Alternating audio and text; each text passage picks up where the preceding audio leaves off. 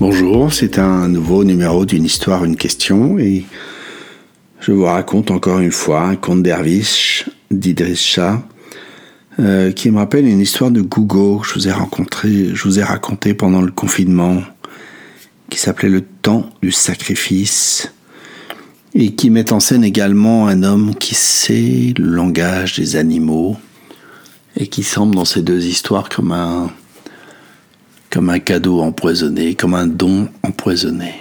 Et voilà que cet homme euh, entend son chien et son âne qui débattent férocement. Le, il n'a pas entendu ce que disait l'âne, il entend juste le chien lui dire Mais tu, tu, n'as de cesse de me parler d'herbe et de pâturage, mais je n'en ai cure. Ce qui m'intéresse, moi, c'est le, le lapin lapin et les os. Voilà, voilà des sujets qui m'intéressent.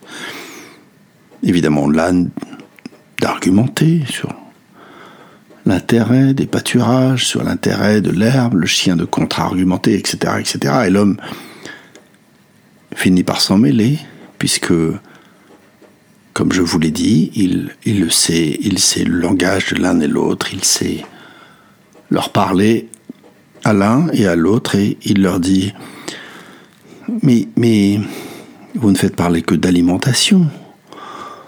Voilà le point central. Voilà ce qui vous réunit.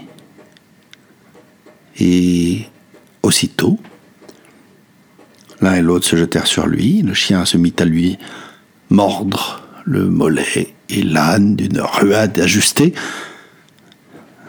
vint lui faire mordre la poussière. Voilà, c'est la fin de cette histoire. Euh, vous connaissez, hein, c'est toujours pareil. J'ai l'impression de me répéter. Euh, faites une pause. Hein. Faites une pause dans votre vie. Faites une pause dans cette histoire. Faites-le. Arrêtez-vous. Prenez un peu de temps pour vous dire tiens, qu'est-ce que cette histoire m'inspire? Arrêtez cette vidéo maintenant. Voilà, et si vous êtes là, c'est que soit vous ne l'avez pas arrêté parce que vous n'écoutez rien, soit, soit vous êtes curieux après avoir arrêté de ce que j'ai envie d'en dire. Et ce que j'ai envie d'en dire tiens, tiens, en très peu de mots, au fond. C'est que j'ai parfois été tenté, moi, de...